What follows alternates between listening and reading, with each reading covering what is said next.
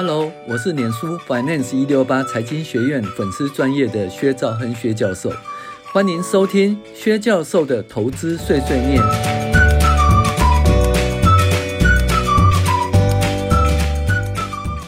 各位网友，大家好，我是薛兆亨薛教授，现在跟大家介绍二零二二年第三十八周美股回顾与重要经济指标分析。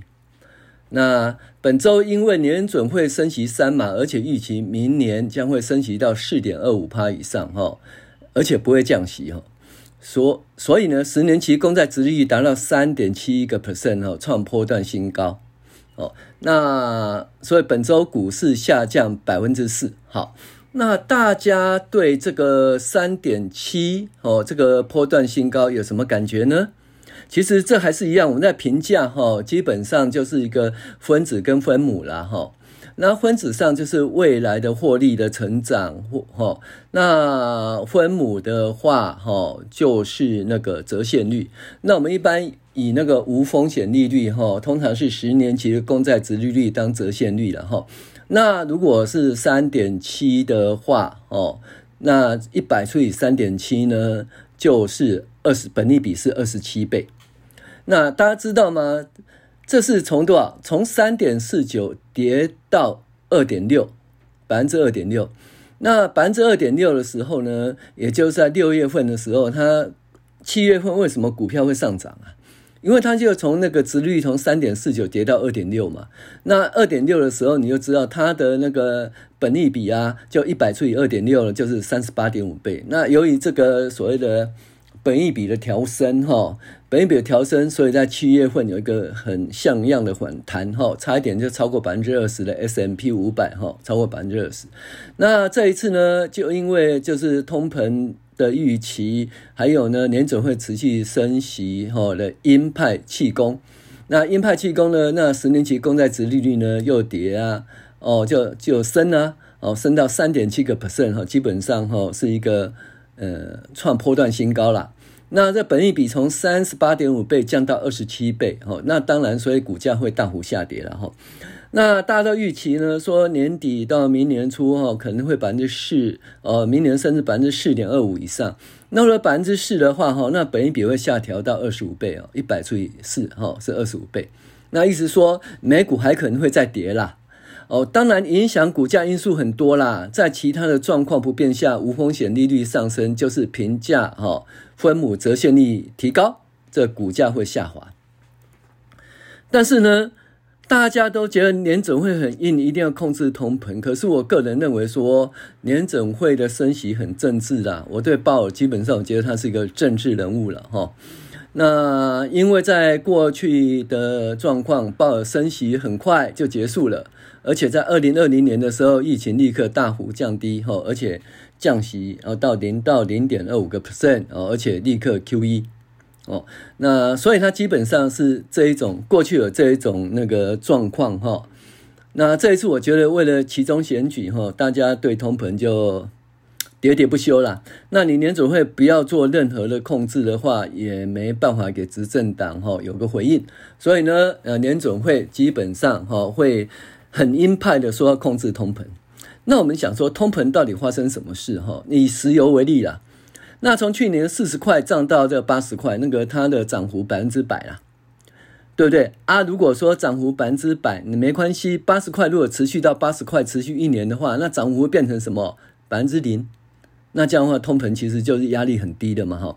这是当初年初的时候，大家在估计说，今年第三季或第四季呢，通膨就会下来。可是没想到呢，在二月份的时候，乌俄战争发生了，扰乱这个局势了，哈。那扰乱了很久很久很久很久，多久呢？哦，到六七个月以后，哎，这个局势大概又恢复到年初的预计。那年初的预计呢，就是油价会跌到八十块左右嘛。那现在西德州原油也是跌到八十块以下，哈，七十几块，那就回复当初的预期，哈，就是把当初的预期呢晚了大概多少？晚了六七个月。那中间当然有一些，比如说房租上升啦，哈，然后还有那个工资上升，哈，导致就是说那个通膨的压力，哈。那我个人认为是说，呃，工资，呃，房租的上升呢，因为因为联储会升息，哈，把那个三十年。三十年期的那个抵押贷款哈，拉到百分之六以上，所以在这种状况下哈，那个新屋开工啦，呃，成屋销售啦，这些东西其实都下滑，下滑以后呢，其实会使什么房价下滑？那房价下滑的话，那其实房租也会下滑，只是房租的下滑是一个落后指标，没那么快而已。但是你说这样子晚了六七个月，会不会有会不会说，诶，呃，回到房租下滑的趋势？一定会的，我觉得哈。好，那再来就是工资的问题哦，工资已经连续好几个月呢，那个年增率达到五点四个 percent 哈。那因为工资很高嘛，工资五点四个 percent，那五点四个 percent 的话。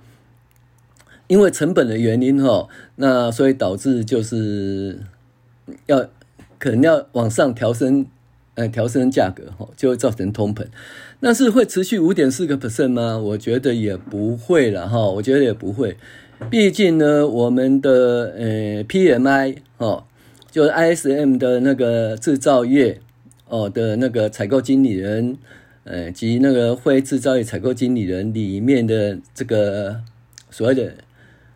物价哦的预期其实都是往下的，而且呢，诶，密歇根大学的消费者信心指数里面，信心里面的那个预期的一个一年的通膨哦，也只有四点八哦，就持续往下，从五点二五、四点八这样慢慢下来。好，那如果它这个预期通膨下来的话，那其实那个薪资调涨的压力就不会那么高了，就不会那么高。所以呢，我觉得说，诶。那个能源价格下滑哦，然后这个主要的一个房租也会下滑，然后薪资调整压力会持续哦，就不会在五点四，就慢慢会到五以下哦。那慢慢下去的话，其实通膨就会控制了哈。那至于说通膨一定要控制在百分之二吗？诶，没有人规定，谁规定通膨是要控制在百分之二？哦，其实大家都知道一件事哈。在那个一九七零年哈到两千年之间哦，那其实正常的通膨是在百分之二点五到百分之五以上哈，都是正常的哈。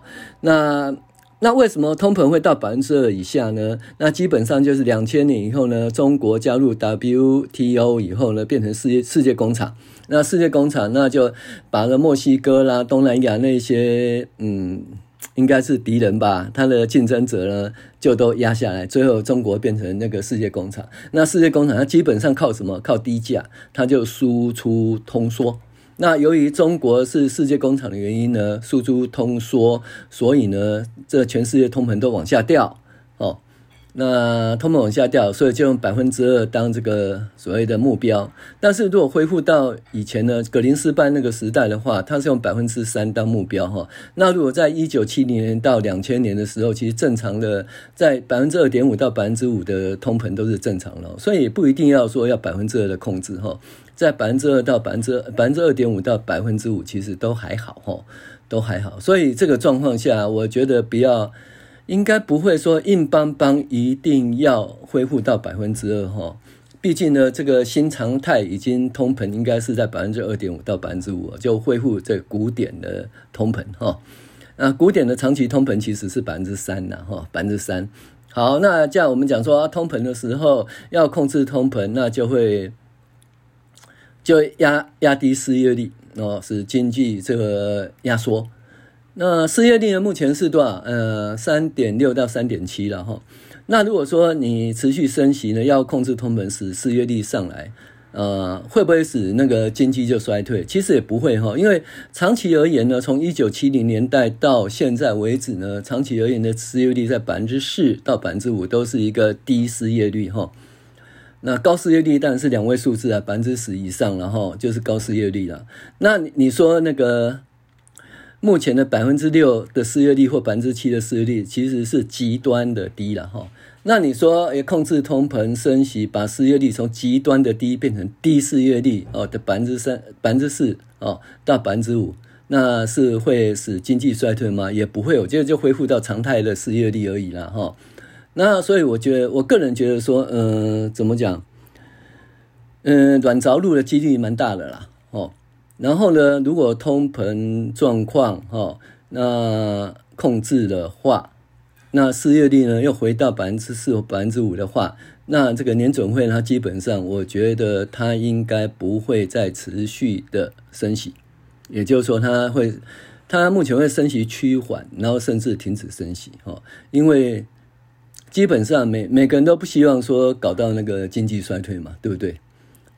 所以呢，在这种状况下，我个人觉得说，嗯，升息还是会啦，哈，那正常的。正常的利息在百分之三到百分之四哦，甚至百分之四点五，其实都还是正常利息的区间。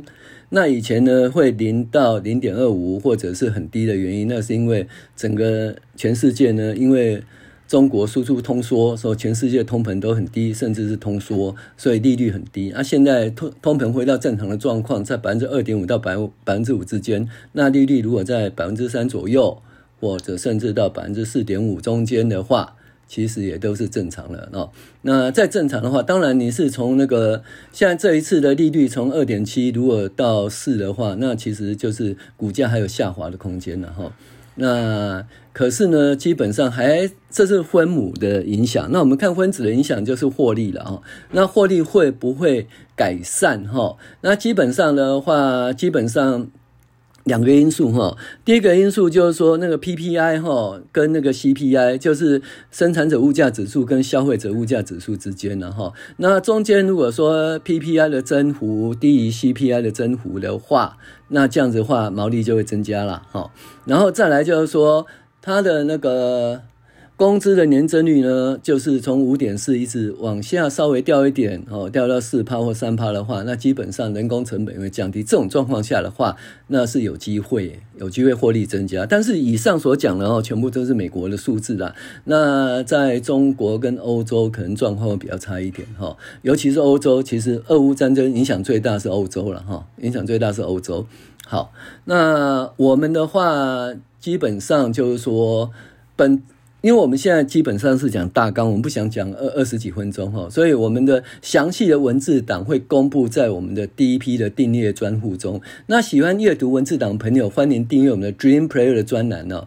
那订阅的方式在 Podcast 下面会有文字说明哦。那各项大纲如下哦，数字追踪就一零零一个字哈。本周基本上叫 FED 升息效益，十年期公债殖利率上涨，导致无风险成本益比下调，使得 S&P 五百年两周跌幅达百分之九以上。那通膨方面，大宗物资价格持续下滑，通膨呃往上推动的力量减弱，通膨的月增率呢要突破百分之零点五以上几率不大。那以这两个月通膨月增率在负的零点一到零点一。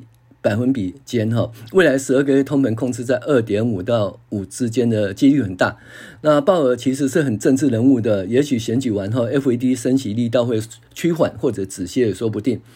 那财经信息的话，总共一千两百七十五个字哈。那年总会本周升息三码到三点二五，预计年底升息可能升到四个百分点以上。由于公债殖利率高。股价评价下跌属正常。如果年底会升到百分之四以上，其他状况不变下，股市仍有下修的空间。然而，分析师都认为跌破六月低点三六三六以后呢，是不错买点，预期三六零零点是个不错的买点哈。那 S&P 公布采购经理人指数持续进步，就业状况良好。那拜登跟 WHO 均认为说，新冠大流行已经结束或接近尾声。那有关市况及个股的财报，哦，我们总共一零三八个字，那就苹果的 iPhone 十四 Pro 卖得不错，拜登及 WHO 宣布大流行可能结束，哦，那疫苗股不振，那电动车及车用晶片亮丽，零售营收未衰退，但是成本提高，节樽成本，那不动产趋缓，但还价仍高，全球贸易停滞，哦，货运萧条。好，重要经济指标有四百六十个字。那美国不动产在三十年抵押利率达百分之六以上，持续下滑。哈，不动产的成交数量渐渐下跌，房价也向下修正，房租的上涨率会缓慢下跌。然而，这是落后指标。但是，住房的物价上涨趋势趋缓的步伐不变。那就业数据仍然不错，领先指标是负的零点三，虽然仍未转正，但是比前一期哈前值进步。那其实美国软着陆的机会蛮大的。我们继续看下周的个人所得、个人消费支出及 PCE 物价指数的报告，这是观察的重点。好，以上是本周的呃美股一周回顾及重要经济指标分析。我是薛兆亨薛教授，谢谢您的收听。